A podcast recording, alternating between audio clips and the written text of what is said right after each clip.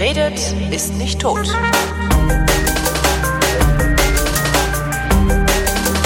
Hier ist eine völlig neue Ausgabe, der völlig neue, nee, das ist dem Wetter nicht angemessen, warte. Hier ist eine völlig neue Ausgabe der völlig neuartigen retrofuturistischen ironischen globalen die kryptologische radikalverzicht Tradition, die fast alle Fragen vrindheitsgemäß jedoch garantiert nicht zeitnah beantwortet. Hier ist die Vrindheit mit Alexandra Tobor. Und Holger Klein. Es ist heiß. Also zumindest an dem Tag, an dem wir aufnehmen. Wie findest du das Wetter so? Ich find's ja voll geil. Ich finde ne? es beschissen. Echt? Ich also, das weißt so du, ich, geil. Man muss ja sagen, äh, wir waren ja verabredet heute für 10 Uhr morgens. Äh, elf, ja. Hm.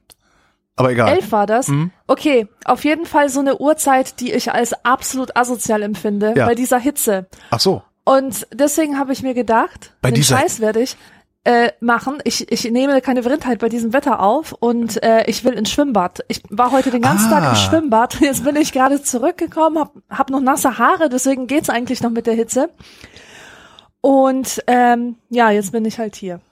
Ah, des, deswegen hast du das verschieben wollen. Jetzt verstehe ich. Ja, ja, ja. Ja, es hatte noch einen anderen Grund und zwar ähm, diese Baustelle. Boah, Leute, ich weiß echt nicht, ob das normal ist, dass man, dass man so wohnt, dass man wirklich permanent eine Baustelle vorm Haus hat und zwar nicht so eine, wo halt an einem Haus rumgebaut wird, sondern es wird halt ein bisschen an der Straße rumgebaut, dann ist, ist es zu Ende, dann wird am Haus nebenan gebaut, dann wieder ein bisschen Straße, dann wird dann noch ein bisschen Tiefgarage umgebaut. Ey, das ist so schlimm. Ich habe die letzten vier anekdotisch evident Folgen. Äh, habe ich jedes Mal der Kader SMS geschrieben, du, ich glaube, die Aufnahme, das klappt nicht, weil wir haben hier so einen Lärm. Krass.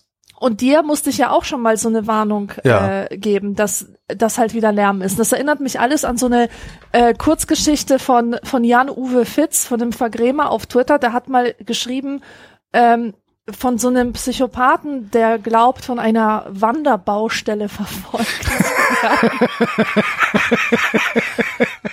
oh, total geil. Das ist eine ziemlich geile Nummer. Das, ja, das gefällt mir. Das will ich auch. Ja, und ich fühle mich jetzt in, in diesem Albtraum gefangen Ja. im Moment, ja. Also habe ich jetzt mit dieser Verschiebung auf, auf die Abendaufnahme zwei Fliegen mit einer Klappe äh, äh, geschlagen. Erstens, ähm, wir entgingen dem Baustellenlärm und zweitens konnte ich noch ins Schwimmbad. Ja, ich habe das dann auch sehr begrüßt irgendwie. Also heute Morgen dachte ich dann auch, ach, na dann gehe ich was raus und hab halt äh, bin dann halt raus hier auf meinen Flughafen. Ich habe ja das Tempelhofer Feld vor der Nase, ähm, das leider nicht mehr grün ist, sondern komplett braun gedorrt oder wie man es nennt, gedörrt. Aber, und das ist ganz lustig, es ist da keine alte Sau, also den Leuten ist es zu warm, um da rauszugehen, weil da auch relativ wenig schattenspendende Bäume und sowas sind.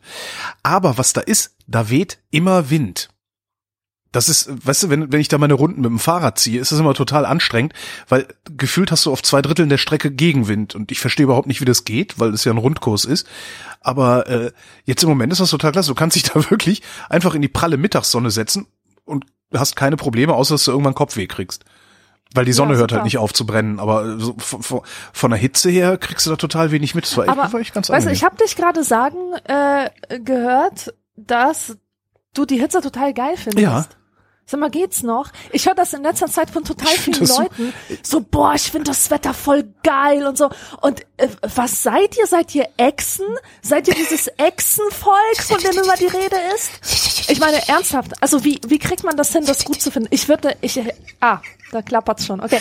Ich, ich würd's halt gerne können. Ich glaube, das ist eine Fähigkeit, Äh. die man, die man erlernen kann? Oder ist es Frage der Einstellung oder was? Ich das? glaube, es ist eine halt Frage der Einstellung. Ähm, ich, ich habe auch mein Leben lang unter diesem Wetter gelitten. Ja, also äh, wirklich schrecklich. Jammer, jammer, jammer. Und ähm, das hängt irgendwie, hängt das damit zusammen, dass ich meine, wir hatten das ja in der letzten Folge, ne, wo ich erzählte, dass ich mich ähm, ähm, durch Dass mein unwohl das Übergewicht mit und ja. Gedöns und so. Das begleitet mich ja schon mein Leben lang. Und ähm, es war immer so, dass ich mich selber sehr eklig gefunden habe. Und wenn ich schwitze, umso ekliger. Ne? Ja. So. Außerdem habe ich immer gedacht, so, ah nee, kurze, fette Männer in kurzen Hosen, das geht halt alles nicht so. Und ich habe immerhin, äh, immerhin an der Stelle, habe ich über die letzten Jahre einfach so eine komische ist doch euer Problem, wenn ich scheiße aussehe, Haltung eingenommen. Und hab so die letzten drei Jahre ungefähr und dieses Jahr am stärksten, denkst du, ja, scheißegal, es sind halt jetzt irgendwie über 28 Grad oder sowas, ähm, über 30 mittlerweile. Äh, da ziehe ich halt einfach nur eine kurze Hose an und da ist mir auch egal, ob ich käsige Beine habe. Und ich ziehe vor allen Dingen, ich ziehe vor allen Dingen auch meine Schlappen an und laufe Echt damit auf der wahr? Straße rum. Ja, Flipflops trage ich nicht, ähm, sondern so Birkenstocks. Ne? So, Wow, Holger, Und dann- just wow. da laufe ich halt, da laufe ich halt dann mit rum und denk mir, ja, geiles Wetter. Ey, ich habe eine luftige Hose an, ich habe luftige Schuhe an, ich habe irgendein T-Shirt an und wenn ich schwitze, ja, dann schwitze Ja, ich halt. Ich und der Witz ist, ich schwitze da halt viel weniger. ist, geht's, ja. Ja. Das und und darum ich genieße das total dieses Wetter. Also klar, du willst jetzt nicht, ich habe dann heute auch, ne, als ich dann heute abgewaschen habe, ich habe ja keine Spülmaschine, als ich dann heute abgewaschen habe, habe ich auch gedacht, was zum was ist denn? Und ich habe wirklich in Strömen lief mir das Wasser runter, obwohl ich gar nichts anhatte außer einem Dreckschlipper. Äh, aber das ja, es ist tatsächlich, ich habe meine Einstellung diesem Wetter gegenüber irgendwie geändert und ich weiß noch nicht mal so genau, wie ich es gemacht habe, aber es funktioniert. Mich macht dieses Wetter einfach so mordswütend. Echt? Ich will immer Sachen kaputt machen und ähm, einfach aggressiv. Ich werde so aggressiv und was dagegen hilft, aggressiv oder depressiv, je nach je nach Ja. Laune.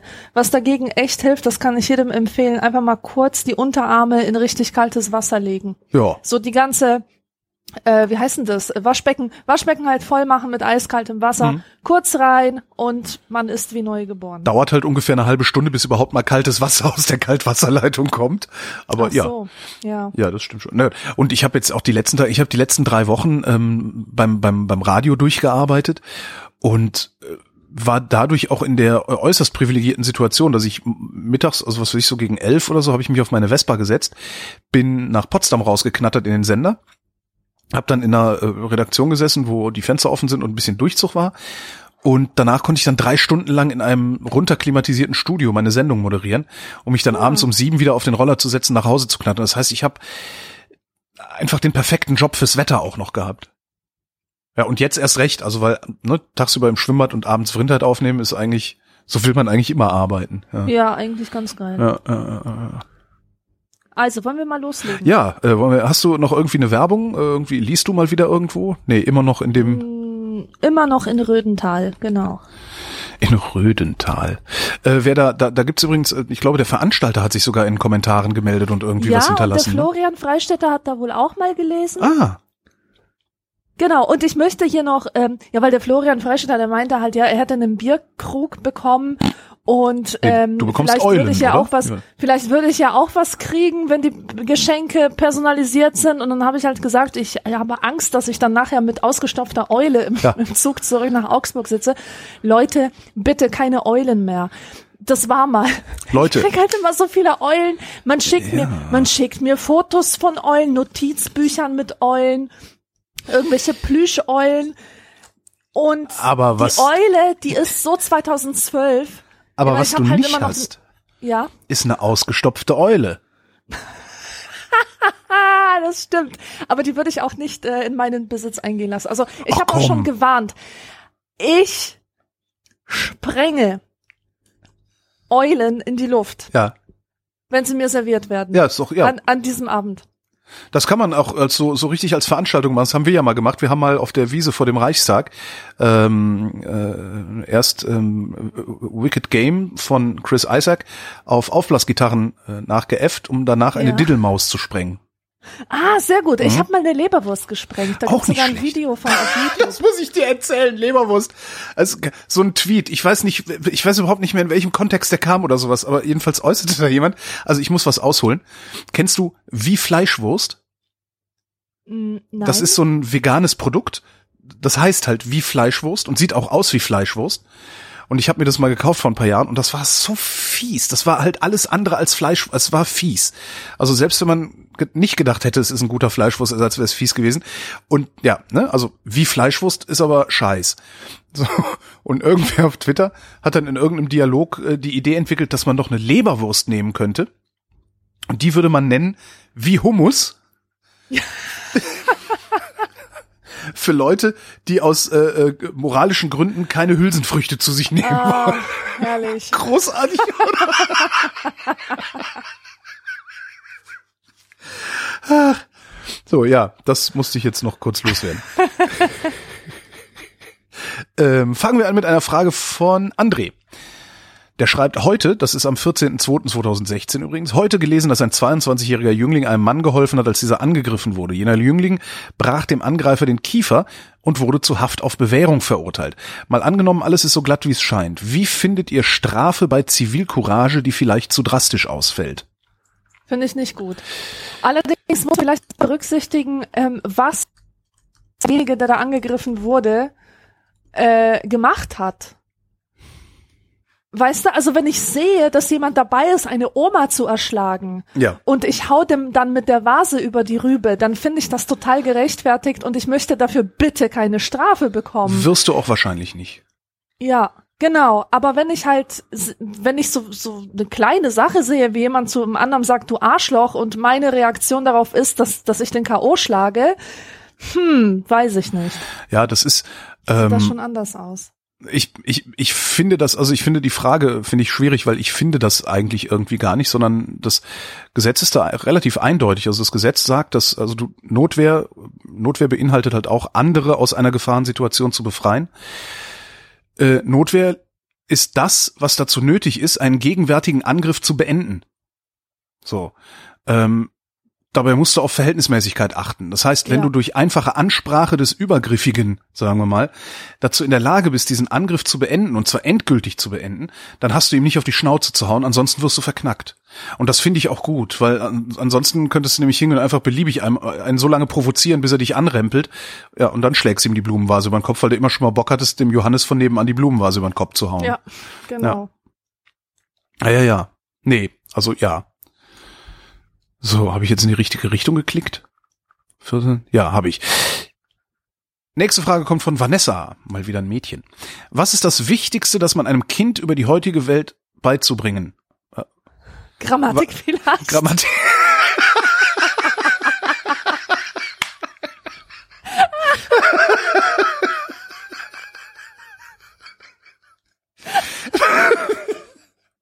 Also, was ist das? Was ist das Wichtigste, das man einem Kind über die heutige Welt beibringen sollte, vermute ich so. Ein Logisches Denken, Sinn von Unsinn zu unterscheiden, ein Instrument zu spielen? Danke für die Beantwortung. also, Tja. eine Frage, die ich mir auch oft stelle. Und dieses Sinn von Unsinn zu unterscheiden und so, das ist ja alles schön und gut, aber ich finde, es gibt etwas, das man Kindern beibringen sollte, das noch vor, vor jeglicher Überlegung steht, was sie denn noch wissen müssen, und das Aha. ist Selbstwertgefühl.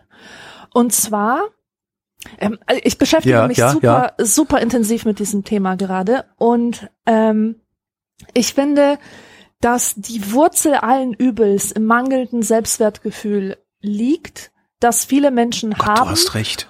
Und die Gesellschaft, in der wir leben, die ist auch so extrem asozial, da eben das Selbstwertgefühl ständig von allen Seiten angegriffen wird. Mhm. Und Leute handeln, Menschen sind Arschlöcher, weil sie kein kein Selbstbewusstsein haben oder ein geringes Selbstwertgefühl. Leute sind ähm, handlungsunfähig. Leute trauen sich auch nicht zu denken, selbst zu denken, wenn sie halt nicht diese Selbstsicherheit haben oder diese Überzeugung, dass sie wertvolle, äh, autonome Menschen sind. Und deswegen glaube ich, dass das ganz am Anfang von jeder Erziehung steht. Einem Kind beibringen, dass es einen Wert hat, der unabhängig ist von der Leistung oder von der Anerkennung, die es bekommt von außen. Und ich glaube, wenn man so diese Basis hat, ähm, kann man eigentlich alles, alles andere ganz leicht erlernen. Und wenn man die nicht hat, dann fällt es schwer, bestimmte Fertigkeiten zu entwickeln, die auch noch nötig werden, äh, wären. Und unter anderem zählt auch selbstständiges Denken dazu, kritisches Denken. Das kannst du eigentlich auch am besten, wenn du Selbstsicherheit hast, wenn Ja. du weißt, ich kann das. Ich, ich traue mir selber zu, richtig von falsch zu unterscheiden, gut von böse, logisch von unlogisch. Ja, ist jetzt so meine erste Reaktion Ja. drauf. Ja, dem habe ich nichts hinzuzufügen. Also ja, Punkt. Selbstwertgefühl. Ja, Da fragt die Clara. Gibt es eigentlich bei Alufolie eine Innenseite und eine Außenseite? Mir ist nämlich gerade zum ersten Mal aufgefallen, dass eine Seite der Folie glänzend, die andere matt ist und ich frage mich, ob das irgendeinen Grund hat. Und dann kommt noch eine implizite Nachfrage. Besten Dank und viele Grüße aus Teneriffa oder sagt man von Teneriffa? Hm. Ah. Hm. Von Teneriffa würde ich sagen. Bauchgefühl. Okay, dann von, ja, ne, von der Insel. Ist ja kein Ja. eigenes Land, genau, von der Insel. Schöne Grüße von Teneriffa. Könnte auch ein Mädchenname sein. Die, ja. Tener die Teneriffa halt. Ja, ja, Raclette, Ähm, ne? Ja, genau. Ostblockname Raclette. Äh, nee, was war das? DDR, DDR-Mädchenname Raclette. Du hast das mal erzählt vor Jahren, Ja, ja, dass ich du mir weiß. gedacht hast, ist das so wie Janine Ich habe oder immer gedacht, Jacqueline? das, das wäre so ein Name aus dem Osten, genau. Also zurück zur Alufolie. Ich glaube, Ja. das ist so eine Herstellungsgeschichte, oder? Ich glaube Ich nicht, dass das Ahnung. Absicht ist, sondern in der Herstellung wird das wahrscheinlich so sein, dass die Folie über so Walzen gezogen wird und von einer Seite wird es halt so rau und von der anderen halt glänzend. Aber macht es das zu einer Innen- und Außenseite oder ist es Schnurz? Nee, ich glaube, das ist herbeifantasiert.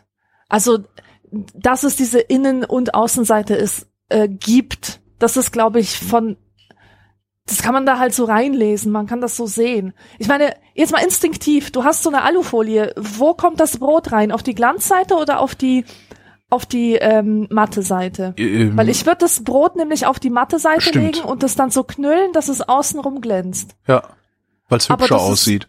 Weil es hübscher aussieht, aber das ist überhaupt nicht vorgeschrieben. Das, also diese äh, glänzende Seite hat meines Erachtens jetzt keinen Vorteil oder Nachteil gegenüber der matten Seite.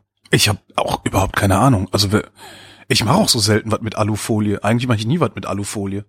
Äh, machst du dann stattdessen mit dieser Klebefolie, die so asozial ist? Die benutze ich eigentlich, also wo ich die, benutze ich höchstens, um Schüsseln abzudecken.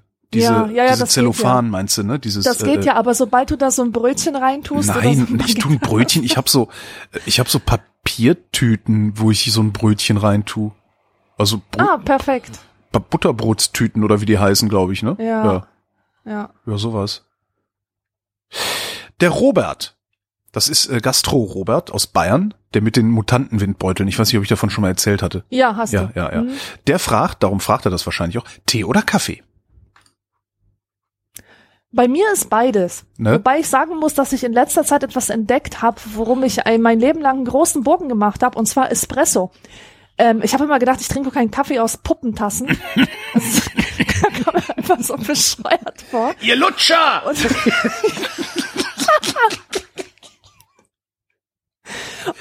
ähm, dann meinte mein Freund so, ja, hey, stell dir mal vor, stell dir mal vor, während du das trinkst jetzt, ja, stell dir vor, so schwarze Hände, die in so Kaffee reingreifen, in so Kaffeebohnen und es dampft und eine Stimme sagt, die Erde Kolumbiens und, und Duft steigt auf und so. Und wenn man sich, also wie aus so einer Werbung, weißt du, Mhm, wie aus so einer Kaffeewerbung. Und nachdem ich mir das so vorgestellt habe, fand ich es total geil. Och, Also da habe ich auch den Geschmack richtig genossen.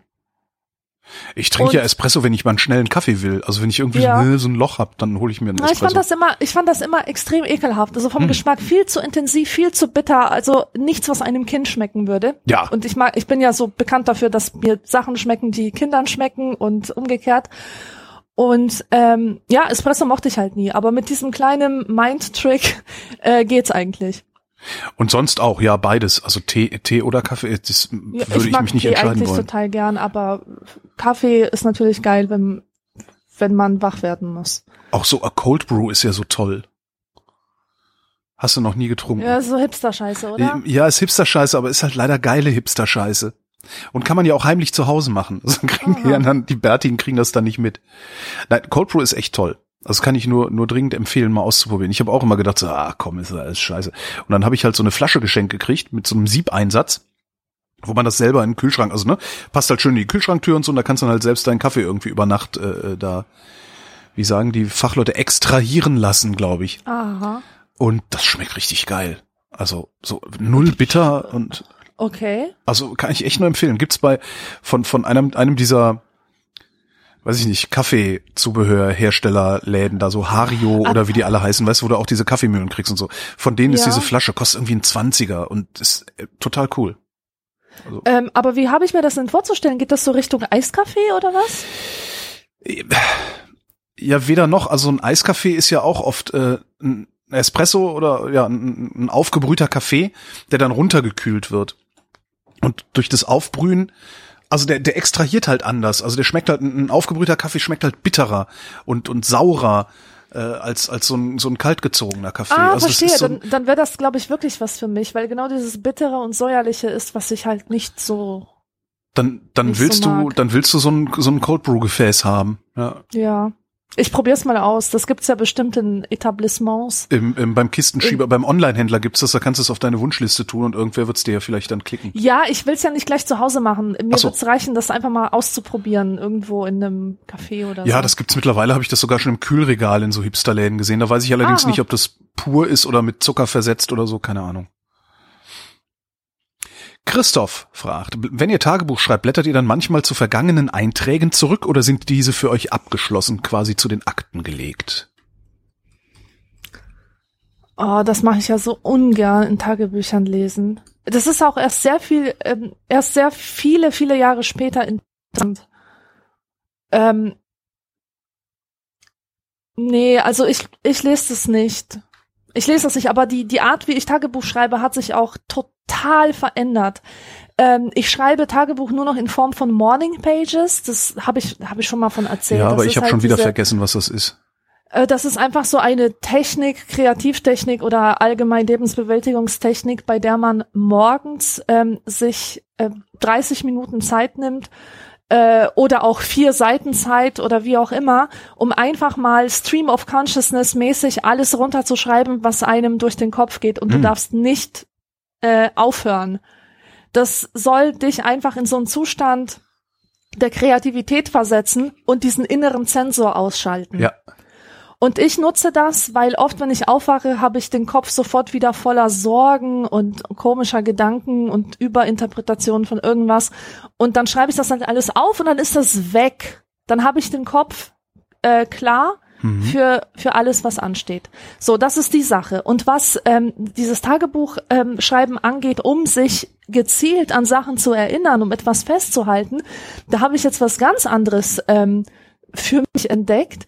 Ähm, und zwar, ich zeichne mein Tagebuch, aber Oh. ich mache das nicht so so Bullet Journal mäßig, was ich total albern finde. Kennst du dieses Phänomen? Ja, Äh, das ja Aufgabenplanung halt, ne? Genau, Also, Mädchen malen irgendwelche Kringel in Notizbücher, wo sie dann ihre To-Do-Listen reinschreiben und posten es auf Instagram, um damit anzugeben, wie schön sie es gemacht haben. Wobei ich kenne genug Leute, die mit einem Bullet Journal arbeiten. Ich könnte das nicht, ich mache das digital. Äh, und die, die das machen, die kommen damit super klar. Ja, das ist ja auch ein nützliches Tool. Das sage ich jetzt auch gar nicht so, dass, dass die Methode schlecht ist. Die Methode ist top.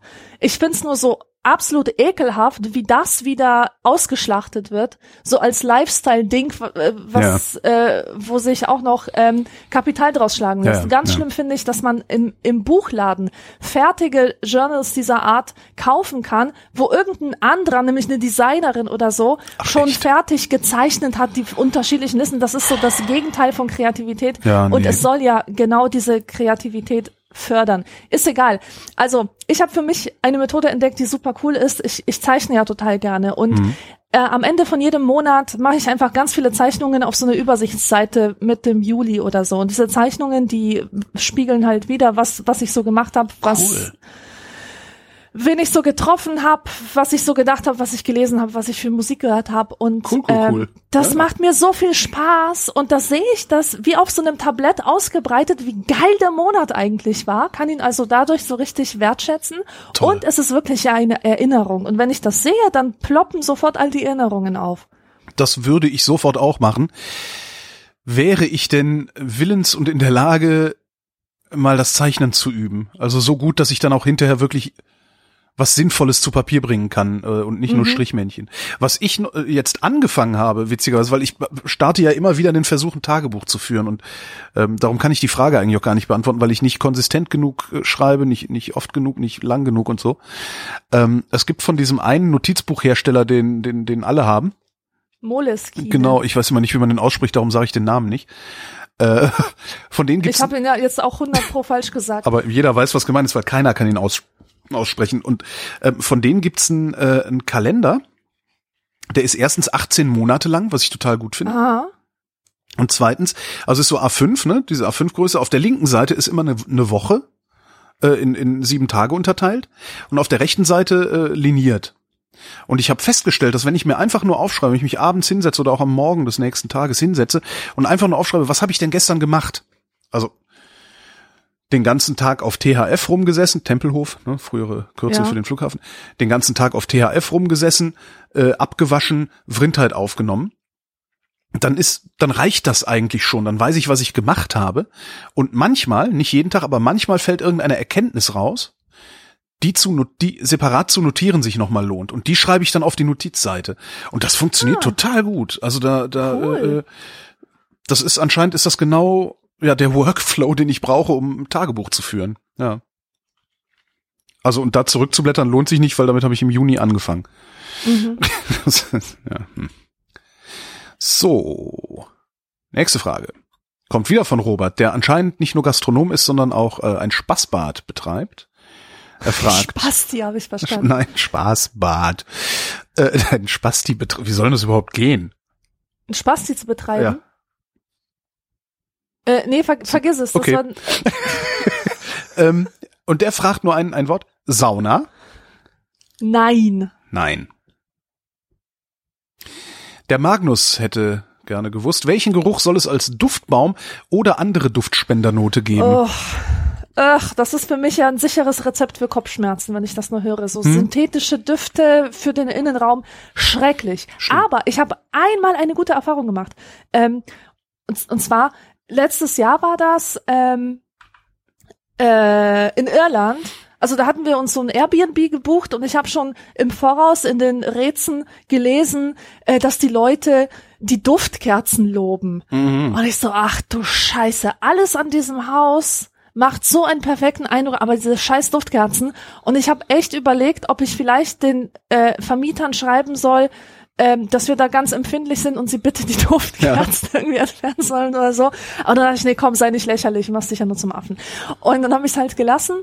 Und als wir aber da drin waren, es roch so himmlisch gut. Und das kam aus einer Duftkerze. Hast du dir notiert, was für eine Duftkerze? Ja. Sprich. Fresh Linen. Gleich mal auf den richtigen Zettel schreiben hier. Ah, aber, aber, Vorsicht. Ähm, also frisches, frisches Leinen Ja. Sozusagen.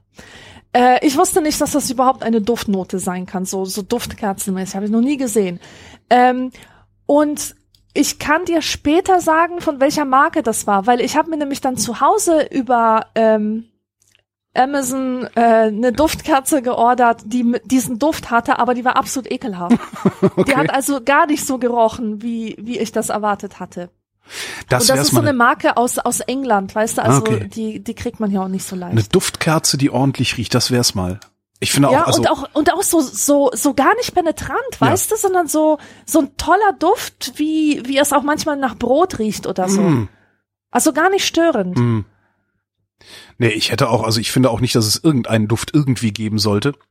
Sandelholz finde ich einen ganz angenehmen Geruch, aber Ja. den kann man auch durch Sandelholz erzeugen.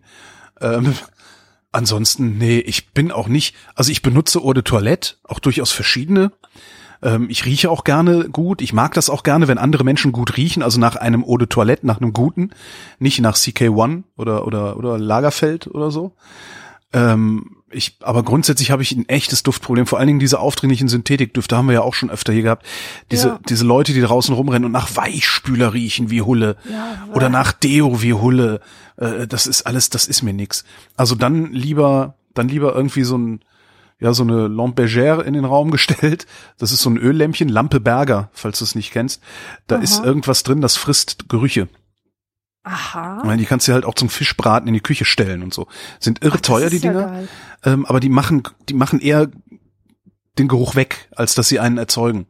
Das, Okay. Das, Ja, aber das ist doch schon mal, das ist doch schon mal sehr viel wert. ja, absolut. Also es ist halt so Fibrisieren des Raumes, ne? Mhm.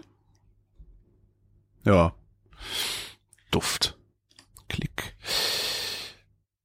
Hasko und Daniel schreiben, es ist der 16. Februar 2016 und hier von einer wichtigen internationalen militärischen Einrichtung aus, krass, stellen wir uns die Frage, gibt es die EU in dieser Form noch oder hat die Flüchtlingssituation bereits zu Zerwürfnissen und Abspaltungen geführt?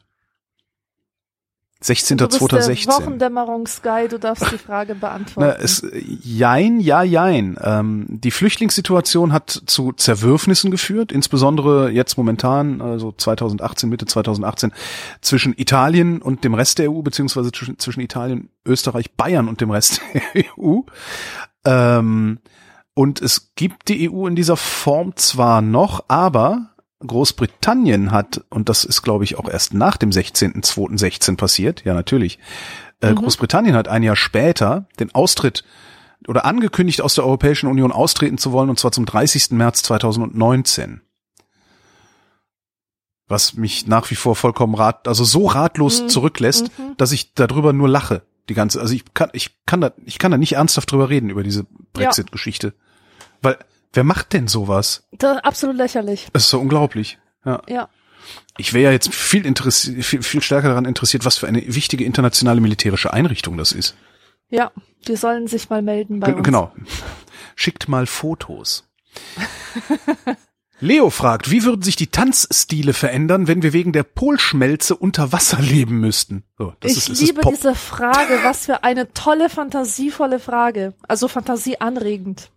Ja, dann äh, mach mal, weil ich hab ich ich bin ich was Bist du wie? überfordert?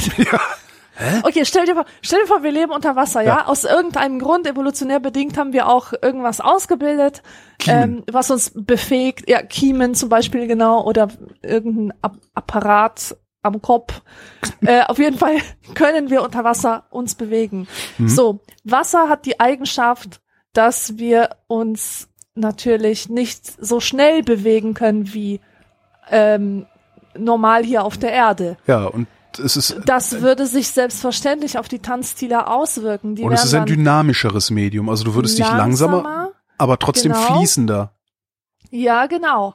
So. Und Also Marschmusik unter Wasser würde nicht funktionieren. nee, Ja, genau. stimmt. Und und was passiert mit uns als Zuschauern, wenn etwas langsamer wird? Wir schauen genauer hin. Hm.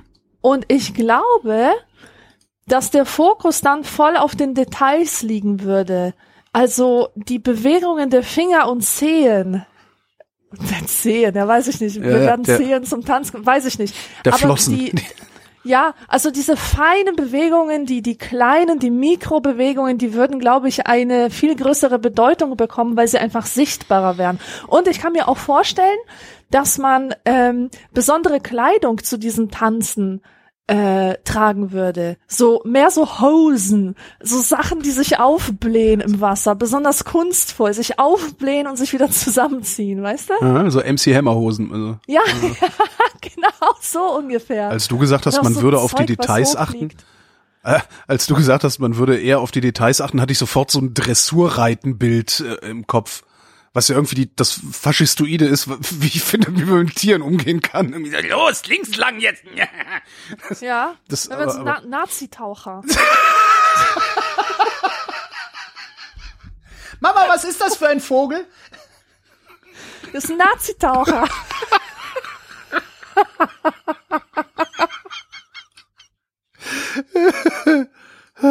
So viel Spaß für die paar Mark, ey. so. Jetzt schreibt der Robert, ne, das ist der Gastro-Robert schon wieder, der hat, der sitzt da, ne, der, der steht den ganzen Tag in der Küche, ist am Kochen und hat Fragen, Fragen, Fragen. Der schreibt, ich bin seit einiger Zeit Sportschütze und werde mir bald die erste Waffe, Kaliber 9 Millimeter kaufen. Als Sportschütze im Großkaliber sieht man sich allerdings mit vielen Vorurteilen konfrontiert. Wie steht ihr zu dieser Thematik? Ganz ehrlich, ich habe mich mit diesem Thema noch nie beschäftigt und ich habe überhaupt keine Meinung dazu. Okay. Du? Äh, ich finde, dass äh, Schusswaffen, also nennen wir es Feuerwaffen, aber eigentlich auch Schusswaffen, auch Armbrüste und so, äh, in Privatbesitz absolut nichts verloren haben. Hm. Also So. selbst wenn es nur Sport. Ja, was soll das? Also was ist denn das für ein Sport? Die Dinger, die sind dazu gebaut worden, also die sind ja nicht dazu gebaut worden, pr- äh, ne? Hey, lass uns Ja, eine stimmt. Waffe erfinden, um präzise auf Pappscheiben zu schießen, sondern die Dinger sind dazu gebaut worden, andere zu verletzen. Mhm. So, mithin zu töten. Dazu sind die Dinger da. Ähm, und ich finde, da sollten sie bleiben. Das ist das eine. Das andere ist, es ist nicht aus der Welt zu schaffen. Ja, es, es funktioniert in Ländern wie Japan zum Beispiel. Japan hat ganz extreme Waffengesetze. Äh, da passieren praktisch keine, keine Morde mit Schusswaffen. Passiert da nicht. Mhm. Ja, weil die haben, du musst irgendwie, es dauert drei Jahre, du musst Psychotests machen und weiß der Geier, was bis du überhaupt eine Schusswaffe haben darfst. Ähm, jetzt ist die Welt aber voller Waffen. So. Und wer unbedingt eine Waffe haben will, der wird die sich auch besorgen. Und dann ist das Ganze unkontrolliert und unreguliert. Und ich finde, dass dann wenigstens diejenigen, die Bock auf Ballern haben, und darum geht's, da darf man sich auch nichts vormachen. Ja, es ist die Präzision, es ist die Faszination an der Technik. Halt die Fresse, du hast Bock zu ballern und es ist vollkommen okay, Bock darauf zu haben zu ballern. Habe ich auch. Ja, so ist das nicht. Ne? Also das ist, ich habe, als ich als ich letztes Jahr in der Türkei im Urlaub war, habe ich zielsicher den einzigen öffentlichen Gun Club der Türkei gefunden und bin da reinmarschiert und hab mir erstmal eine Kanone geben lassen. Ähm, das, also es gibt die Leute, die haben Bock auf Ballern und gibt, wenn du denen eine legale Möglichkeit gibst, das zu machen, dann sind die schon mal aus dem illegalen Bereich raus. Dann werden da schon mal nicht mehr so viele illegale Waffen gehandelt, die dann irgendwann in die Hände von irgendeinem Arschloch kommen. Ähm, ich bin da sehr zwiegespalten. Also ich sag mal, eigentlich haben die Dinger nichts in Privatbesitz verloren, aber pff, ja, ist nun mal so. Und du kannst sie auch nicht zurückziehen, weil selbst wenn du jetzt sagst, so, wir machen jetzt ein äh, Schusswaffenverbot in Deutschland, dann sind die Legalwaffenbesitzer diejenigen, die ihre Kanonen abgehen, abgeben, aber äh, die ganzen Mobster, die draußen rumlaufen und sowieso illegale Waffen in der Tasche haben, haben die dann immer noch und schießen immer noch aufeinander. Siehst du auch daran, dass mit legalen Waffen in Deutschland noch nie jemand zu Tode, oder nee, anders. Noch nie ist mit Sicherheit gelogen, aber es passiert praktisch, es passiert fast nie, dass ein Legalwaffenbesitzer jemanden erschießt. Mhm. Ähm, das ist dann höchstens Schlamperei, also sowas wie ähm, Winneden zum Beispiel, da dieses Schulmassaker. Ja. Äh, der war meines Wissens mit der Waffe seines Vaters unterwegs. Mhm. So, ne, da ist dann Papa ist dann unvorsichtig, lässt den Schrank offen und Sohnemann holt sich die Kanone raus und äh, geht dann mal ein bisschen ballern. Aber die Leute, die da Waffenbesitzer sind, die von denen hört man nicht, dass irgendwas passiert. Ja. Also es ist ein bisschen ambivalent bei mir. Ja. So. Oh Gott, oh Gott, oh Gott. Warte mal. Klick. Da. Waldi. Waldi hat eine sehr lange Frage gestellt. Vor zwei Wochen sind zwei Personenzüge in Bayern kollidiert, dabei kamen elf Menschen tragischerweise ums Leben. In der Folge gab es große Betroffenheit in den Medien und der Gesellschaft. Schweigeminuten, öffentliche Trauerfeiern wurden gehalten, Veranstaltungen abgesagt und Kondolenzen erwiesen. Wenn man sich aber die aktuelle Unfallstatistiken, die aktuelle, wenn man sich, korrigiere, wenn man sich aber aktuelle Unfallstatistiken ansieht, so stellt man fest, dass in Deutschland jeden Tag circa zehn Menschen irgendwo im Straßenverkehr sterben, ohne dass eine mediale und öffentliche Betrachtung dieses Ausmaßes stattfindet. Meine Frage. Warum bekommen Angehörige von Opfern solcher großen Unfälle immer mehr öffentliche Anteilnahme und Aufmerksamkeit als jene Angehörige, deren Liebsten jeden Tag irgendwo auf Deutschlands Straßen sterben? Ist die Tatsache, dass am gleichen Ort und zur gleichen Zeit mehrere Menschen sterben, für die Angehörigen schlimmer, als wenn die Opfer über den Tag und über das Land verteilt sind?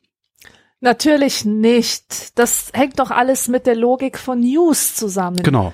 Eine News ist etwas, ein Ereignis, das irgendwie Aufsehen erregt, das besonders ist.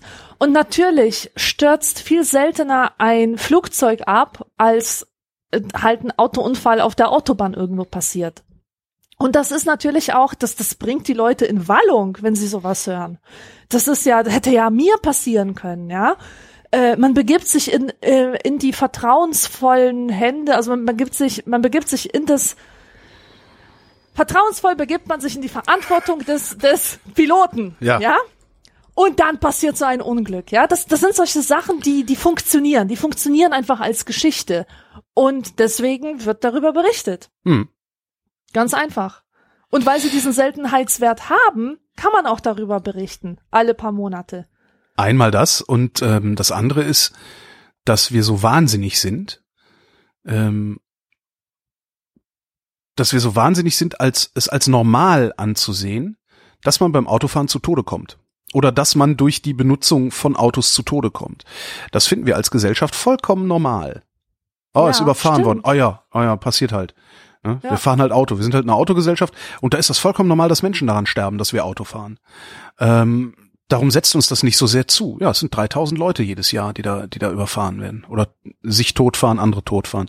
Aber das nehmen wir halt billigend in Kauf und zwar als Gesellschaft. Ja, das stimmt.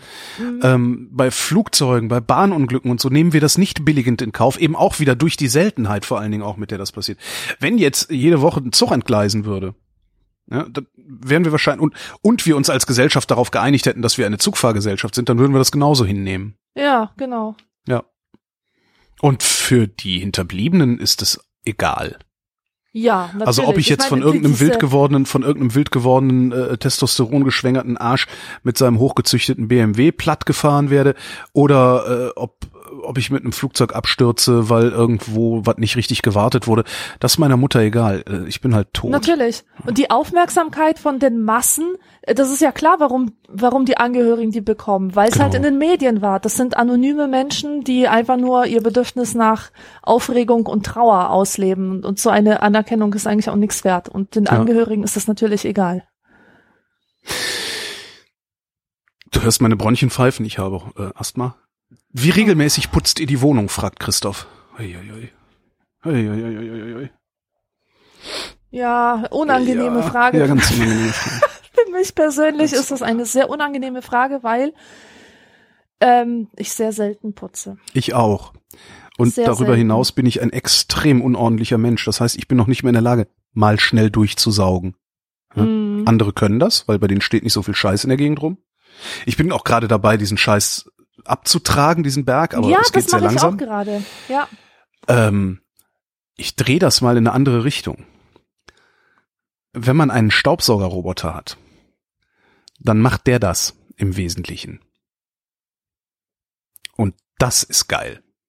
Ja, aber ich hatte mal einen und ich bin überhaupt nicht drauf klargekommen, dass der so ein Charakter war. Ja. Der, ich habe ja. Hm, hm. ich hab den halt als menschlich wahrgenommen und ich hatte so das Bedürfnis, den überwachen zu müssen oder gucken zu müssen, wie der das so macht. Und ich habe nie die Lockerheit entwickelt, einfach mal zu sagen, okay, tschö, ich geh einkaufen, bis bald. Das konnte ich nicht. Staubsaugeranthropomorphisierung. Hm, hm, hm, hm. Ja, genau. Ja, gut, nee, dann ist das doof. Aber wenn du das kannst, also das Ding einfach so vor sich hinfeudeln lassen kannst, dann ist das der totale Gewinn. Echt? Ja, ja, ja, ja. ja. Eine Freundin hat so ein Teil, äh, und zwar den, den irgendwie den Testsieger, der ist auch irre teuer. Ähm, ich weiß gar nicht, die, die gibt's gut gebraucht auch, aber ich glaube, neu kostet der 700 Euro oder so. Wow, okay. Also richtig viel Kohle. Ähm, und der ist aber auch in der Lage, über so zweieinhalb Zentimeter Türschwellen zu klettern. Ah, Das heißt, der fährt auch in den anderen Raum und macht da weiter. Das Okay, ist, cool. äh, äh, also da kann ich nur, ja, aber ansonsten, nee, und wenn, also dieses Mal eben durchsaugen mache ich sowieso nicht. Also ich, ich habe noch nie in meinem Leben, glaube ich, einen ganzen Raum auf einmal gesaugt. echt? Also früher ja. Aber was ich mittlerweile mache, ich habe dann irgendwann mal in so einem Anflug von Wahnsinn mir einen Dyson-Staubsauger gekauft. Das ist auch so ein Hersteller, der irgendwie, die haben so eine ganz besondere Technik da drin, bla. Äh, und zwar ein, ähm, ein, ein, ein, wie, wie nennt man das denn? Ja, so ein kabellosen, also ein Akkusauger von denen. Äh, jetzt nicht so ein Krümelsauger, ne? sondern der hat richtig so ein Rohr und vorne noch so eine Düse, wo so ein, so ein Schrubber drin rotiert und sowas. Und der hängt halt immer in seiner Ladestation. Und den nehme ich dann immer mal raus und saug mal hier die Ecke, häng den wieder rein. Dann sauge ich mal da die Ecke. Also es ist immer so, wenn ich denke, oh Mann, da du aber mal wieder saugen. Fünf Minuten irgendwie mich nur mit dem Ding abgegeben und wieder weggehängt. Dadurch äh, wäre, wenn jetzt hier nicht so viel Unordnung wäre, würde der Raum kontinuierlich staubgesaugt werden. Aber halt nicht am Stück, so wie samstags sauge ich zwei Stunden lang meine Wohnung. Sowas mache ich nicht. Mhm. Habe ich nie gekonnt.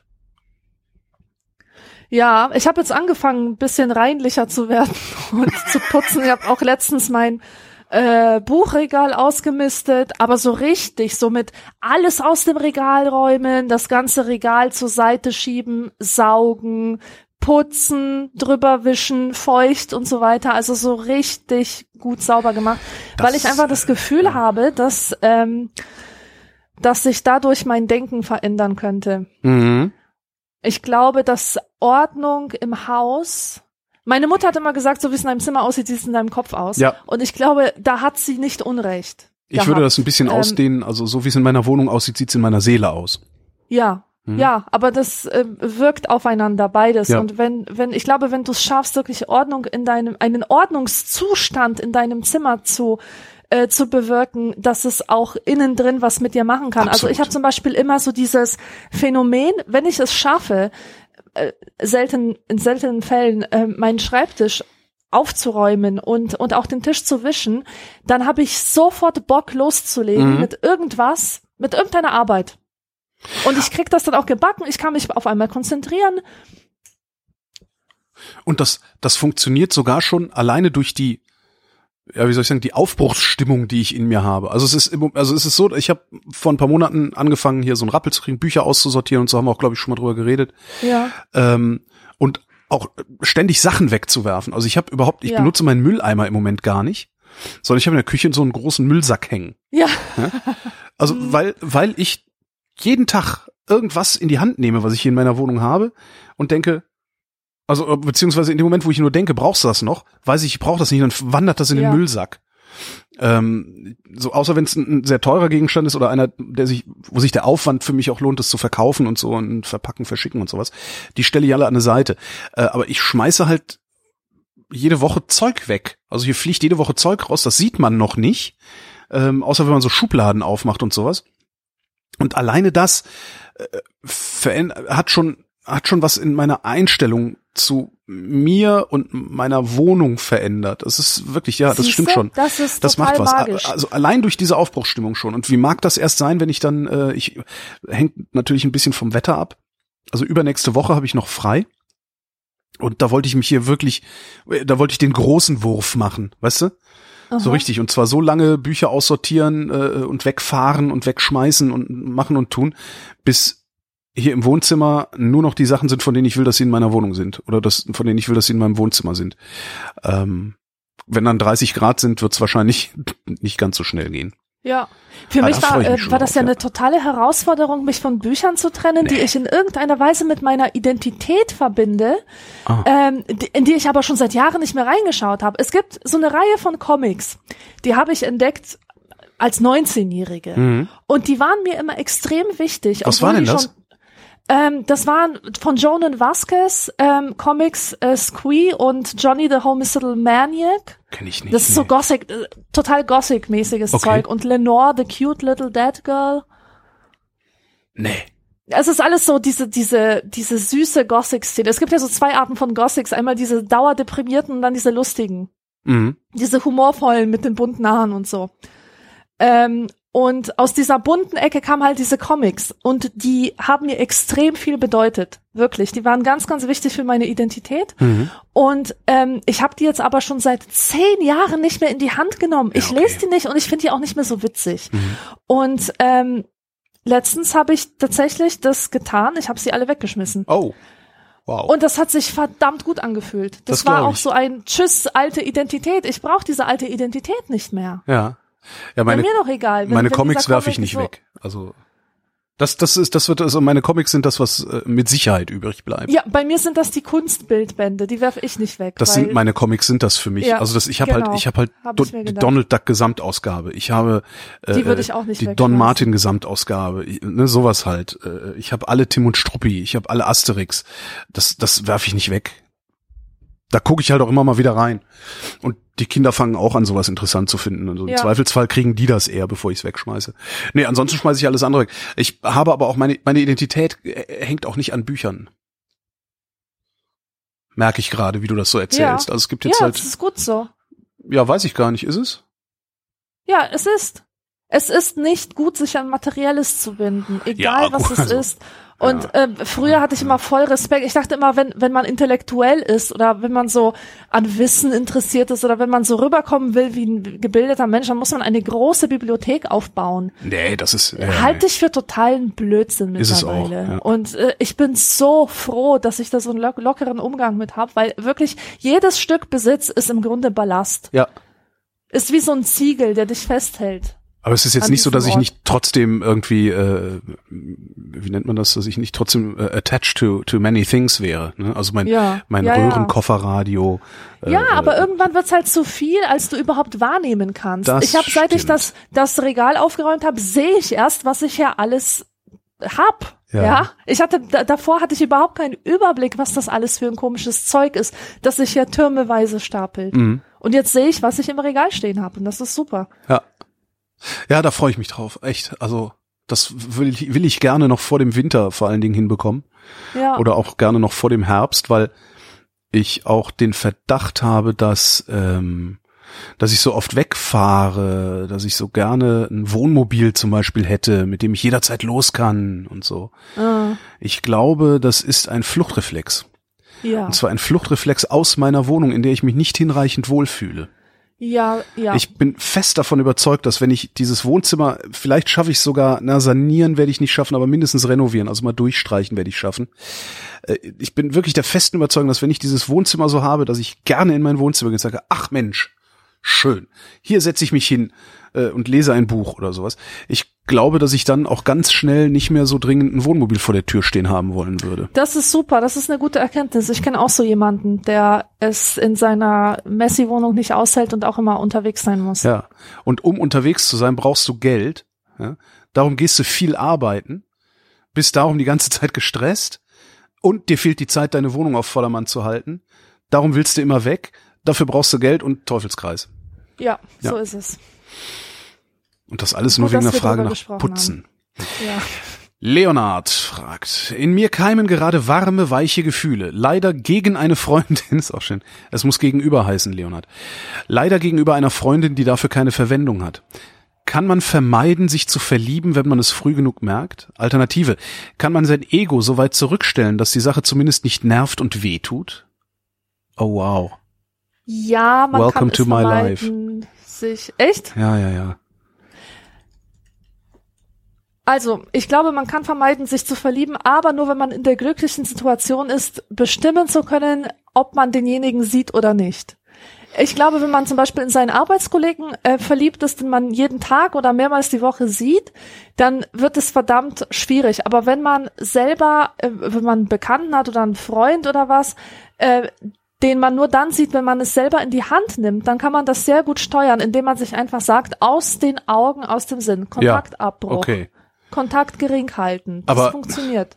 Ja, aber die Person, in die ich mich verliebe, äh, in die verliebe ich mich ja, weil ich viel Kontakt mit ihr habe. Also das ist ja, oder? Ja, ja. Also und und dann breche ich den Kontakt ab zu einer Person, mit der ich sowieso eigentlich gerne Zeit verbringe. Das ist ich doch verstehe, das, das klingt doppelt- wie etwas, was man nicht machen möchte. ja, Also man möchte ja sozusagen Kontakt mit ihr verbringen. Aber wenn man weiß, dass es nichts bringt, also ich, ich war oft in meinem Leben ganz unglücklich verliebt, zum Mhm. Beispiel in irgendwelche Leute, die vergeben waren. Deathlev. Ja, die, die, die Deathlift. Ja, zum Beispiel, genau. Und ähm, was mir da geholfen hat, waren auch so, äh, war in der Fantasie diese Beziehung, die ich mit ihm hoffe zu haben, durchzuspielen. Und zwar mit allen Höhen und Tiefen bis zu ihrem Verfall. Hui. Und das ist cool, das funktioniert. Es geht darum, ja, du musst natürlich auch Bock drauf haben. Es geht darum, dir selber eine Geschichte zu erzählen vom Verlauf dieser Beziehung, die so verläuft wie die meisten oder ein Großteil der Beziehungen, dass nach der Verliebtheit halt irgendwann die Entliebung kommt. Mhm. Ähm, und wenn man sich in den Gedanken bis an diesen Punkt gebracht hat, wo man diesen Menschen ansieht und sich denkt, was wollte ich eigentlich von dir? Wer bist du überhaupt? Ich will doch gar nicht mit dir zusammen sein. Dann hat man gute Chancen, dass man halt mit, mit der eigenen Gedankenkraft sich aus dem Verliebtsein ähm, herausmanövriert. Lass mich das konterkarieren mit der Frage, wie kannst du wissen, dass derjenige nicht der ist, mit dem du zusammenbleibst? Ja gut, aber manchmal weiß manchmal weiß man das. Ähm, Das also stimmt. Manch, manchmal verliebt man sich ja in Leute, wo man ganz genau weiß, hey, ich bin jetzt in dich verliebt, weil du irgendwelche komischen Sehnsüchte in mir triggerst, die ich seit meiner Kindheit habe, Ja, ja. oder weil weil du irgendwie geil aussiehst und mich das an irgendwas auch wiederum erinnert, was ich haben will. Aber im Grunde wärst du nicht der Richtige für mich, Ja. weil und dann kommen tausend Gründe. Und in so einer Situation ist es super, sich diese Beziehung tatsächlich auszumalen Stimmt, das stimmt. dann fallen einem ganz viele Situationen ein, die, ähm, wo man sich denkt, nee, also da zum Beispiel wird es nicht funktionieren. Ja. Ja, weil der Typ Ja. zum Beispiel ein so extrovertierter Guy ist, der von Party zu Party rauscht Ja, und du selber bist halt still und schon gibt's Konfliktpotenzial. Ja. Ach, wieder was gelernt. Robert Ich, äh, fragt. ja. Ach so, Entschuldigung. Nein, nein, also ich, ich hoffe, ich hoffe, dass derjenige, die dieses Problem schon äh, alleine gehandelt hat und also ist Oder sie jetzt jetzt kein- glücklich sind bis an ihr Lebensende. Ja, genau. Also weiter geht's. Robert fragt, macht es die junge Generation besser? Was jetzt genau? Alles. Alles. Ich habe, also ich lese immer wieder mal, dass, ähm, dass für die äh, junge Generation so etwas wie Karriere nicht mehr so eine große Rolle spielt, dass die immer jetzt so alles vereinbaren wollen und so und und mehr auf Lebensqualität achten als auf Aufstieg. Wenn das stimmen sollte, finde ich das super. Ich glaube da nicht dran. Also das, dieses, es ist Generation Y heißen die, glaube ich, mittlerweile, ne? Oder? Ja, ja, Oder ja, genau. was- Aber die die äh, Z, die Z-Leute, die gibt's auch mittlerweile Ach so, schon. okay. Also ich glaube, dass dieses äh, uns ist Karriere nicht so wichtig, das ist, glaube ich, ein Mythos, der hauptsächlich von den Medien gefüttert wird, Aha. weil in Medienberufen Karriere nicht mehr so möglich ist. Ah. Ich stelle das jetzt sehr verkürzt dar. Ähm, ich glaube nicht, dass wenn du einen 19-jährigen oder oder 21, ich weiß nicht, wie alt man sein muss, Busfahrer fragst.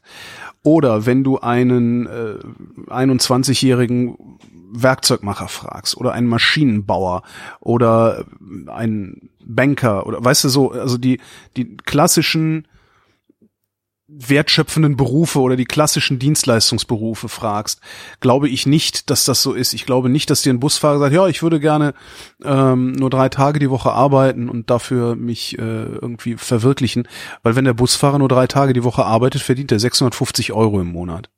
Ja. So, und dieses, äh, ja, mir ist halt viel wichtiger, wie der Arbeitsplatz ausgestaltet ist und so. Das kannst du halt super machen bei so Jobs, wo, ähm, wo projektbezogen gearbeitet wird, Software ähm, oder halt Medien oder sowas. Und ich glaube, dass das so ein Mythos ist, der daher kommt, weil das natürlich ein, ein Lebensstil ist, den man im Internet besonders gut sieht.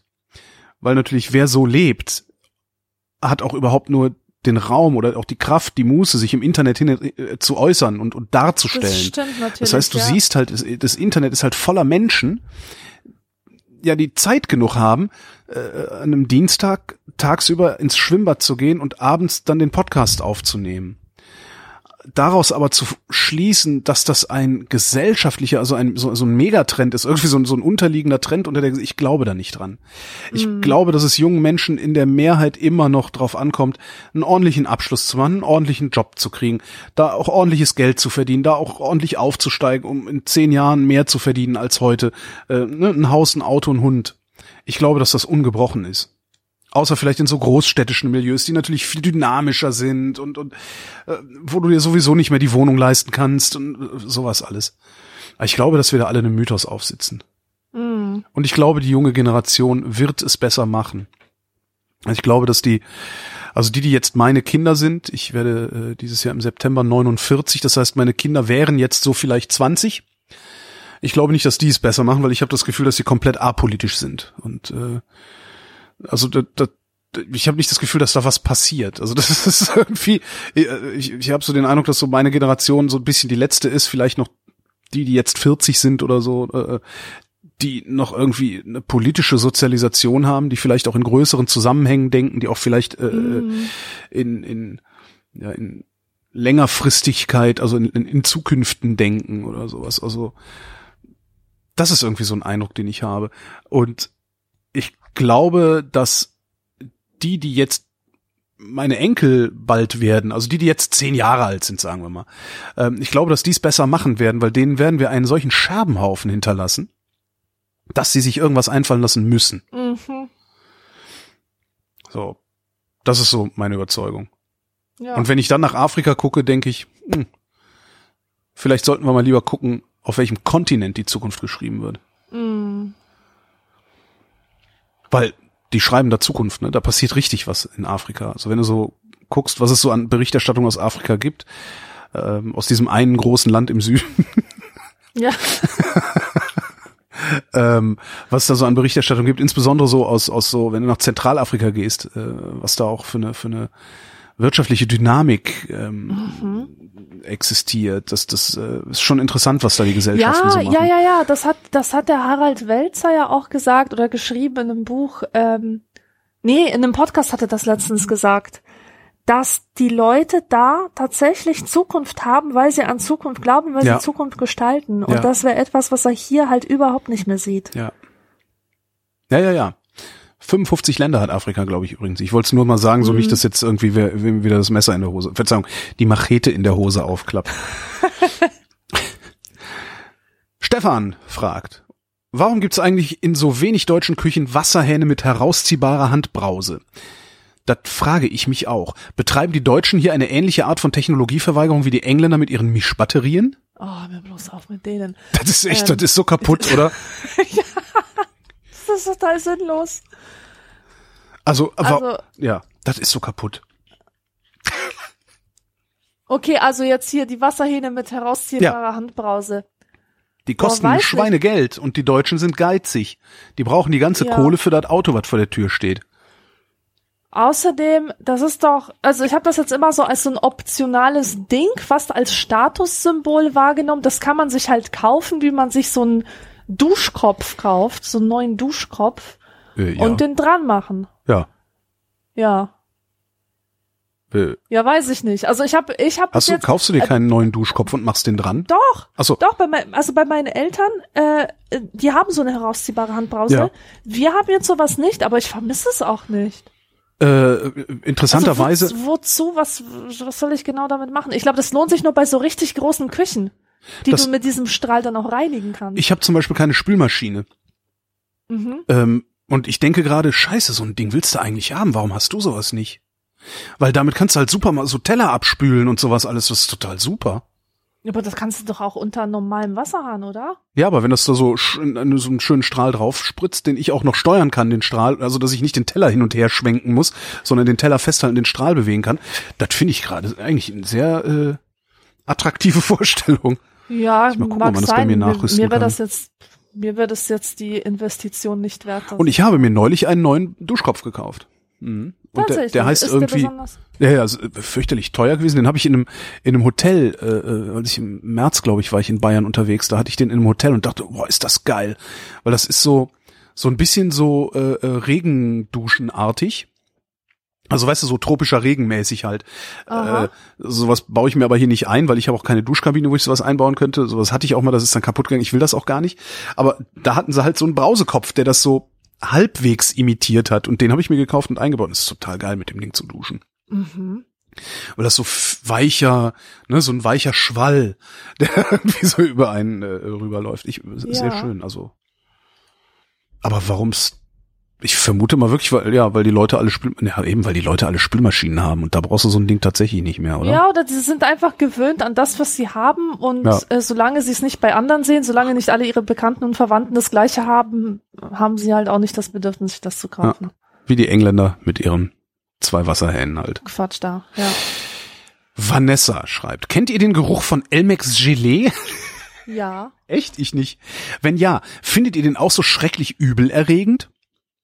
Wenn nein, das ist eine Art Zahncreme, die bei Kindern beim Zahnarztbesuch aufgetragen wird. Man darf nachher 30 Minuten nichts essen oder trinken. Dieses Zeug soll den Zahnschmelz härten, man kann es auch für zu Hause kaufen. Es schmeckt und riecht ziemlich heftig nach Zahnarzt und ein bisschen süß scharf. Ja.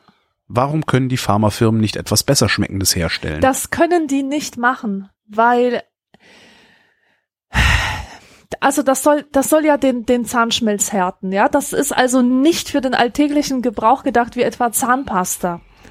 Deswegen darf es halt nicht so lecker schmecken wie Zahnpasta, weil dann könnte man es leicht verwechseln und könnte es jeden Tag machen. Wer vielleicht sogar versucht, das zu machen jeden Tag, weil man sich da so leckeres Zeug ins Maul schmiert. Also ich glaube, das ist deswegen so ein bisschen eklig, weil weil die diese Nachricht halt ankommen soll, hey, das ist ein Mittel, was sich von der Zahnpasta unterscheidet und das tust du dir halt nicht jeden Tag drauf. Könnte ich mir vorstellen. Klingt plausibel. Ja, dann ist das auch so. Wenn Ja. was plausibel klingt, dann ist das so. Hm? Das wissen wir alle. Ja. Benjamin schreibt, ich plane gerade zum ersten Mal ein Buch, ein Sachbuch zu schreiben. Au, au, au.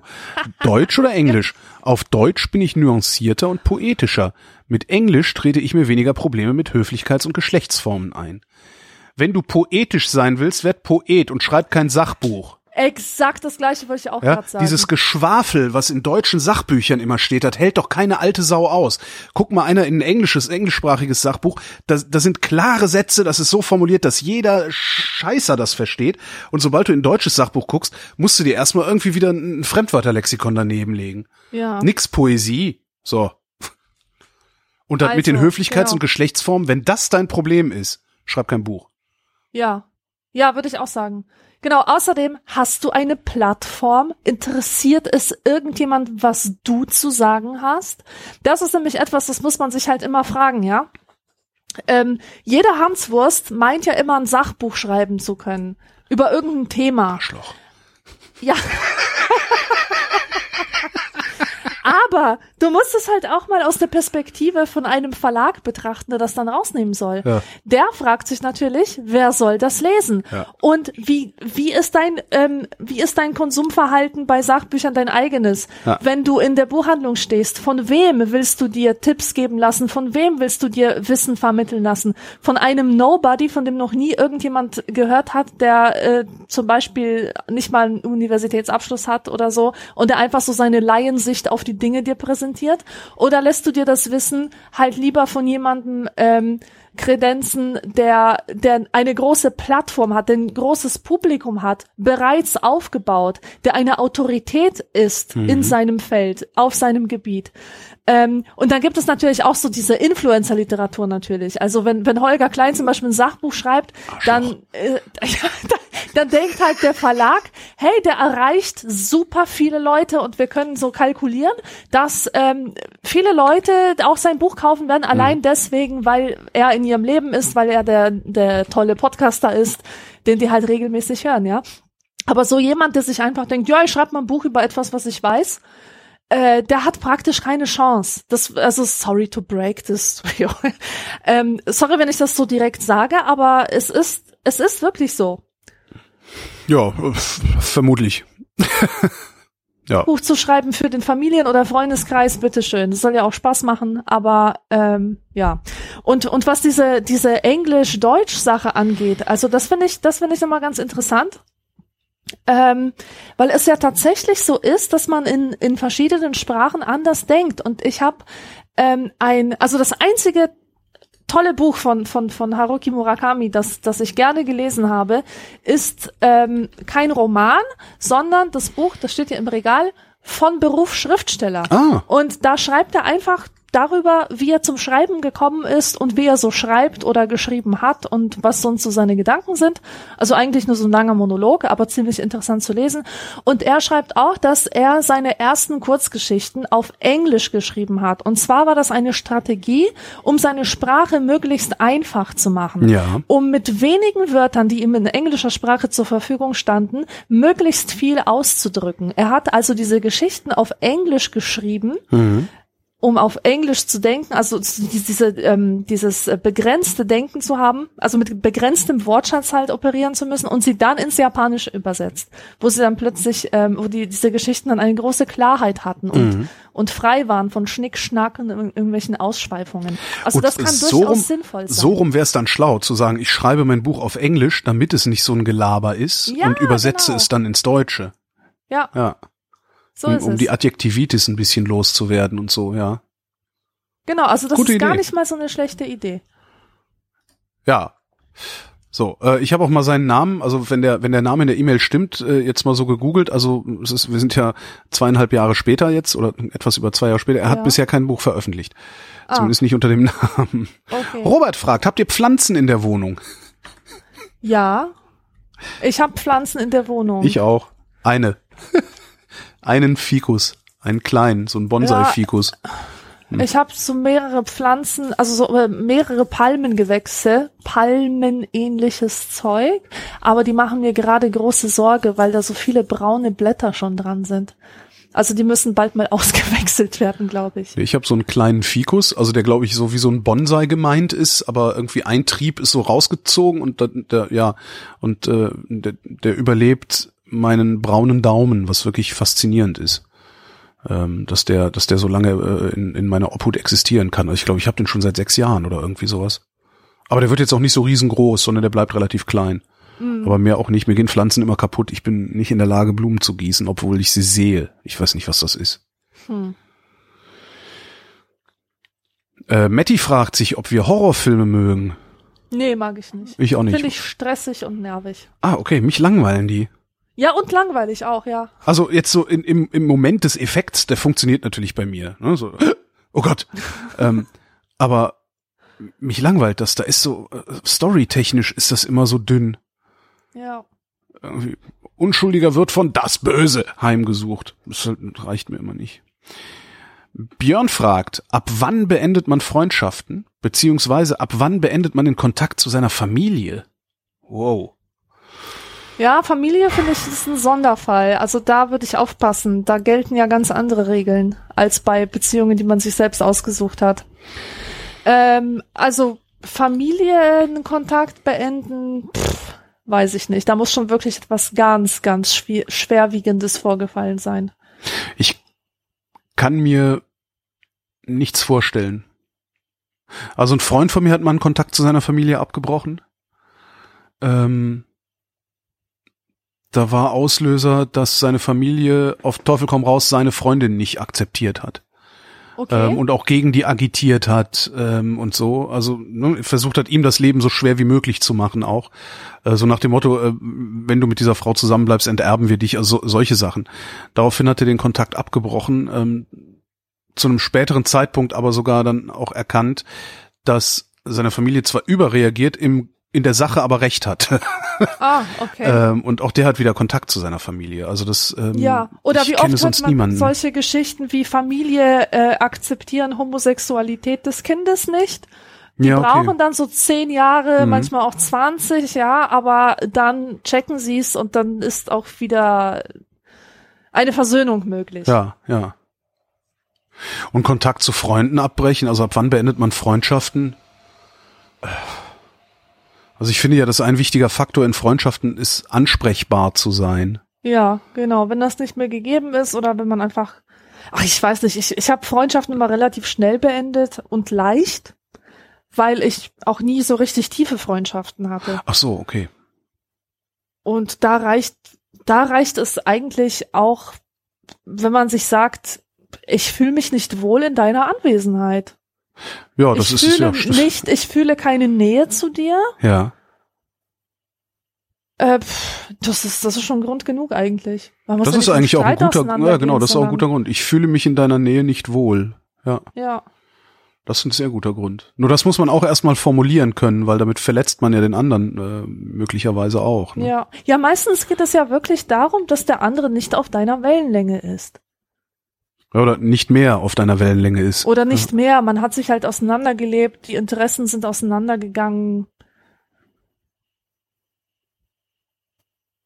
Tja. Nochmal Björn fragt, wie reagiert man am besten, wenn man einen Bekannten oder Kollegen in der Bahn trifft, man aber eigentlich seine Ruhe haben will und Podcast hören? Ah, Ignorieren, gute übersehen, Frage. verstecken? Sehr gute Frage.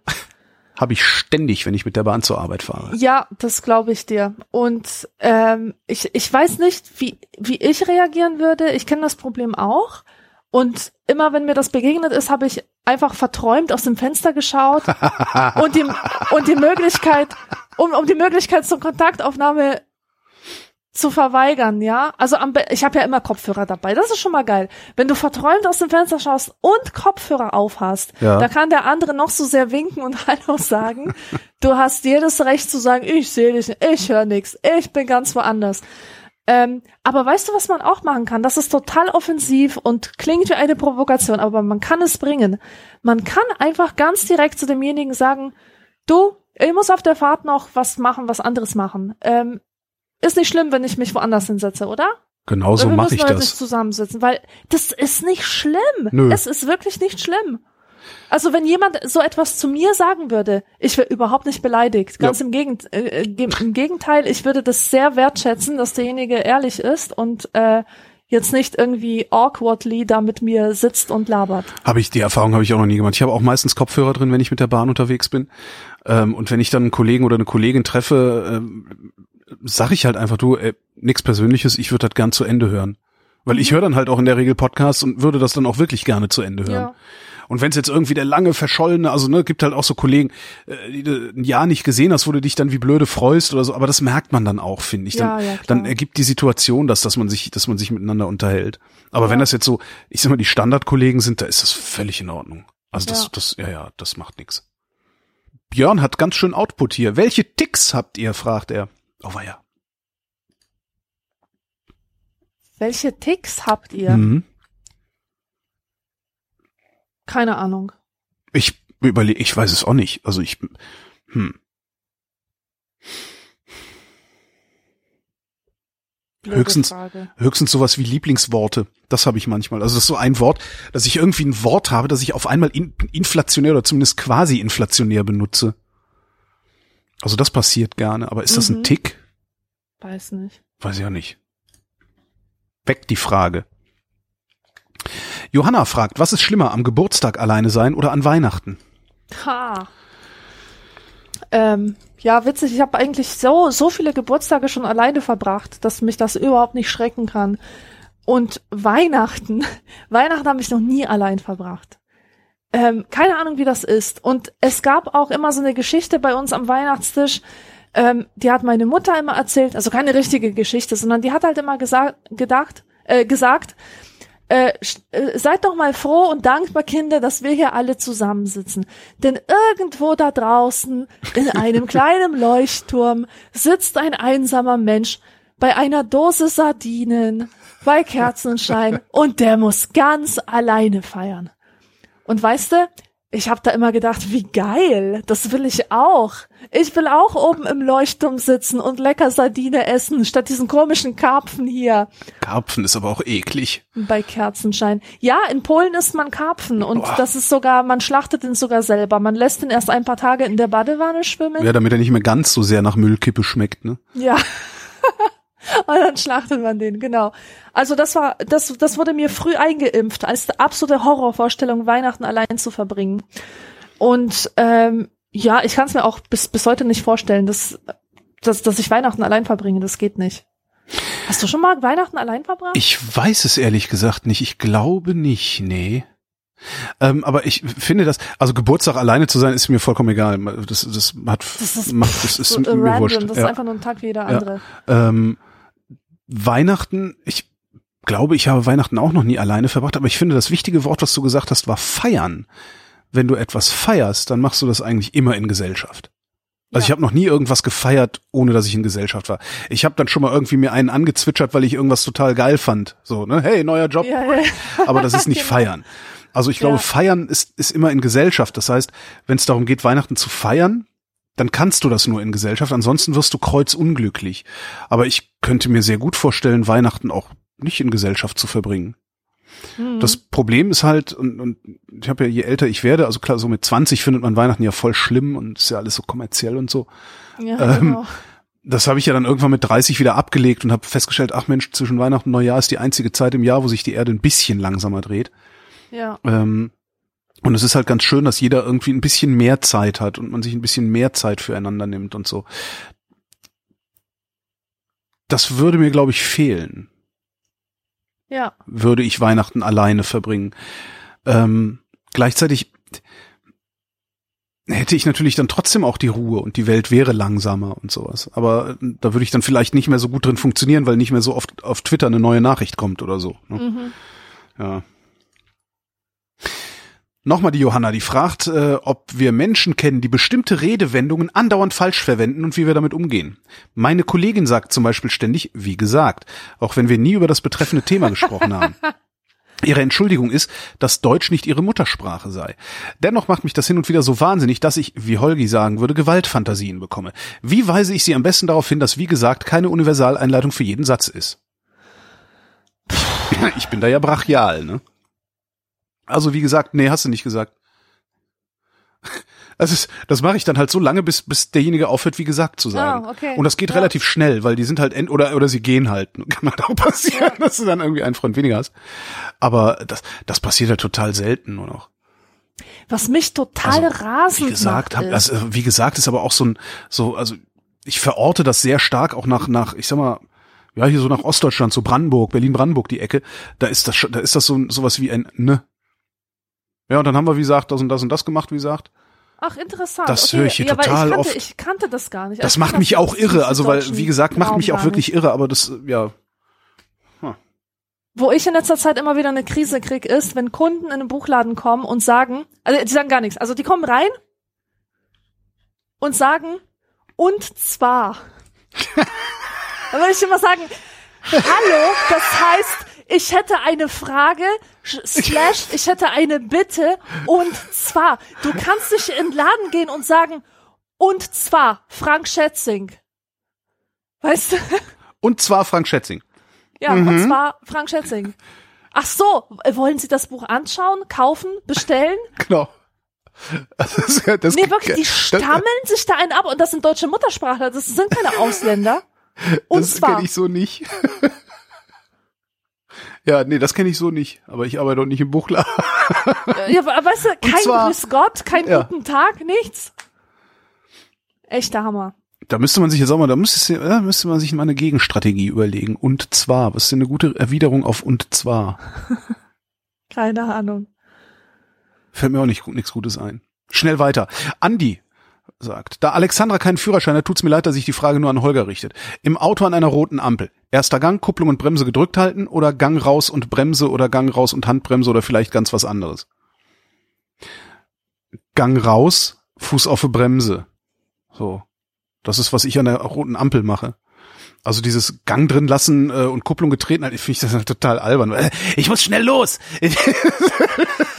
Im Auto, ja. Also in, in, im, un, unfreisten, im wahrscheinlich unfreisten System, das wir überhaupt uns nur jemals vorstellen konnten, dem Straßenverkehr. Äh, ich, da habe ich mir wirklich jedes, äh, ich hab's eilig und ich muss einen Schnellstart hinlegen und so habe ich mir da komplett abgewöhnt.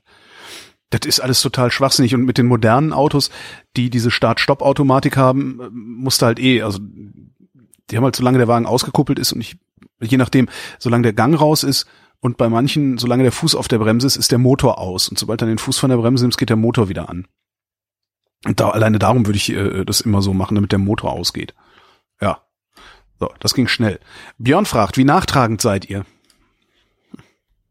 Gar nicht nachtragen. Dieses Tragen ist eine Last. Das muss man sich mal klar machen. Wer trägt, der hat eine Last zu tragen. Das ist eine Last für mich. Ich trage hier ein Gewicht, während ich glaube, dass ich dem anderen noch ein bisschen Gewicht zumuten muss. Weißt du, ich bin es, die trägt. Ja, aber bildest du dir nur ein, nicht nachtragend zu sein? Weil ich habe viele Menschen in meinem Leben kennengelernt, die bilden sich ein, nicht nachtragend zu sein und Sind behaupten immer, na, ich habe halt ein gutes Gedächtnis. So, Ja. und ein gutes Gedächtnis habe ich auch. Ja? Aber ich reibe nicht jedes Mal und immer wieder meinem Gegenüber eine bestimmte Geschichte rein, Mhm. was die Definition von nachtragend ist. Ja, ja, ja, genau. So, es ist die genau, Frage, ich was bin machst mir sicher, du? Dass ich, ich bin mir sicher, dass ich das nicht tue. Ja, ich erinnere mich an alles. Ich habe ein sehr gutes Gedächtnis und ein noch besseres Schmerzgedächtnis. Ähm, aber nee. Nee, ich mach das nicht. Ich, ich bin niemand, der zu jemandem sagt, weißt du noch, letzten Sommer, da hast du auch gesagt. d- d- d- d-" Ist egal. Wenn wir einmal drüber gesprochen haben, ist die Sache vom Tisch. Für immer. Ja. Ja. Und wenn nicht, dann hast du möglicherweise sogar ein ganz anderes Problem als diese eine Sache. Ja. Genau. Robert möchte manchmal zuschlagen. Vor einigen Tagen wurde in Klausnitz ein ankommender Bus mit Flüchtlingen, darunter viele Frauen und Kinder, von einem schreienden Mob blockiert und zur Umkehr aufgefordert.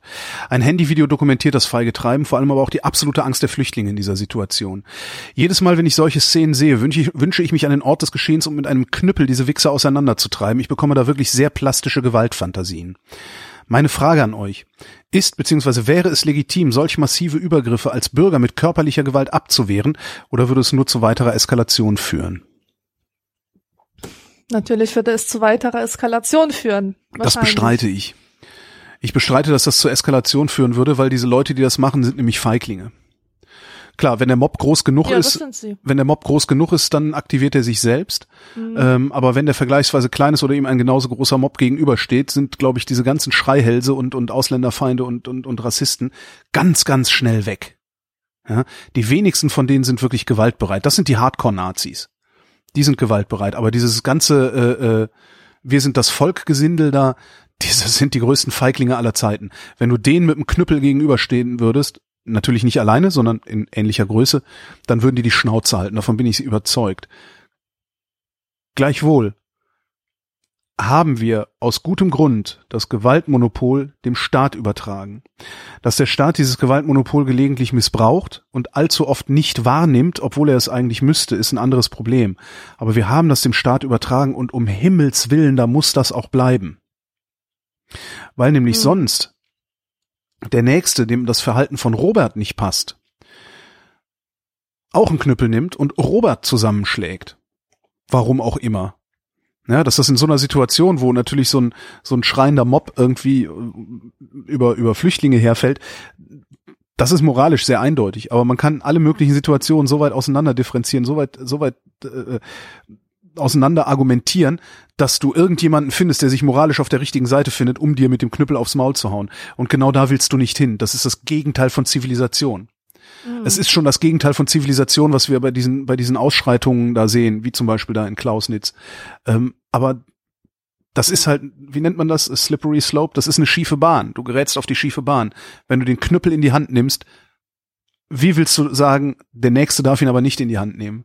Das geht nur, indem wir alle den Knüppel liegen lassen und den Knüppel beim Start lassen. Ja. Ja.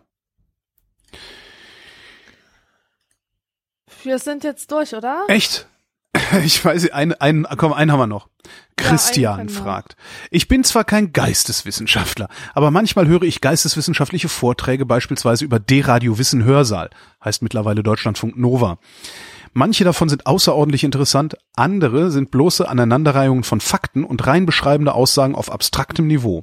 Daran finde ich dann nichts, was mich zum Nachdenken anregen würde. Meine Frage. Verkenne ich den Aussagegehalt solcher Vorträge oder ist das tatsächlich nur Geschwafel? Es ist Geschwafel. Oder meinetwegen hat es ja eine Aussage, aber ich persönlich bin da mittlerweile gnadenlos. Langweile mich und ich höre dir nicht zu. Langweile mich und ich lese dein Paper nicht zu Ende.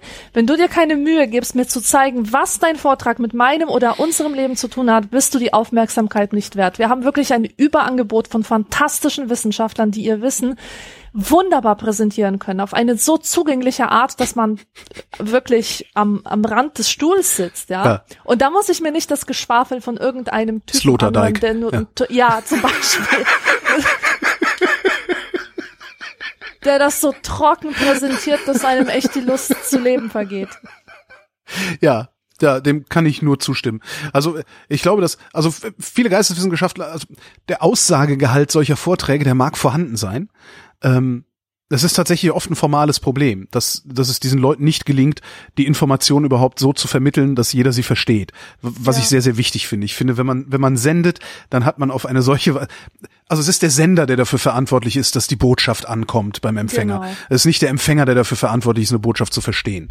Ähm, das ist das eine. Und ich finde, jeder, der sich in die Öffentlichkeit begibt, wie du auch sagtest, äh, also in Akademia, also in der in der Universität, in diesem ganzen Kontext, könnt ihr gerne machen, was ihr wollt. Da könnt ihr miteinander reden, wie ihr wollt. Ja? Genau. Aber wenn ihr euch in die Öffentlichkeit begebt und dann auch noch in den Hörfunk, ja, mit einer, das ist die Maximalöffentlichkeit, theoretisch kann das jeder hören, dann ist es an euch, es so zu machen, dass es auch jeder verstehen kann. Ja. Das, ja, ja das absolut. Ja, alles andere ist Geschwafel, ja alles andere ist Geseier. Das ist hier Sloterdijk. Es ist nicht Gewichse. so, dass die, dass die Wissenschaftler jetzt unter sich unglaublich glücklich mit, gegenseitig mit ihren Vorträgen wären. Wie oft höre ich das von, von Leuten von der Uni, die kotzen, wenn sie auf eine Konferenz müssen, weil sie wissen, was für Vorträge ihnen da wieder zugemutet werden. Also man kann diesen Respekt auch unter Kollegen walten lassen. Ja, das stimmt allerdings auch. Ja, ja, ja. Vieles davon ist dann tatsächlich, also gerade bei solchen Typen wie Sloterdijk, ähm, ist immer so mein Paradebeispiel. Das ist halt auch wirklich, das ist Masturbation. Ja. Also der, der findet sich halt geil, das merkst du ihm ja auch an. Also der ja, findet ja, sich halt ja, total geil im Formulieren von Sätzen, die wahrscheinlich noch nicht mal er selbst verstehen würde, wenn er die nicht selbst formuliert hätte. Mhm. Äh, das, ja. Nee, das für ein Arsch. Es fehlt noch die obligatorische Höflichkeitsfrage von Esurel. Wie geht's uns denn heute? Ja, mir geht's der Hitze entsprechend nicht so gut. Äh, ja. äh. Ja, ich bin einfach leblos. Ach so, ja, nee, mir geht's gut. Also ich bin auch langsamer und sowas der Hitze, der Hitze wegen, aber mir geht's gut. Ich hab, ich kann nicht klagen. Mir geht's total blendend. Furchtbar wieder. Ja, dann ist doch super. Dann Nix können wir zu nach. Hause gehen. Ja. Das stimmt. Dann können wir jetzt nach Hause gehen. Alexandra, ich danke dir. Ich danke dir, Holger. Und euch danken wir für die Aufmerksamkeit. Das war die Vrindheit.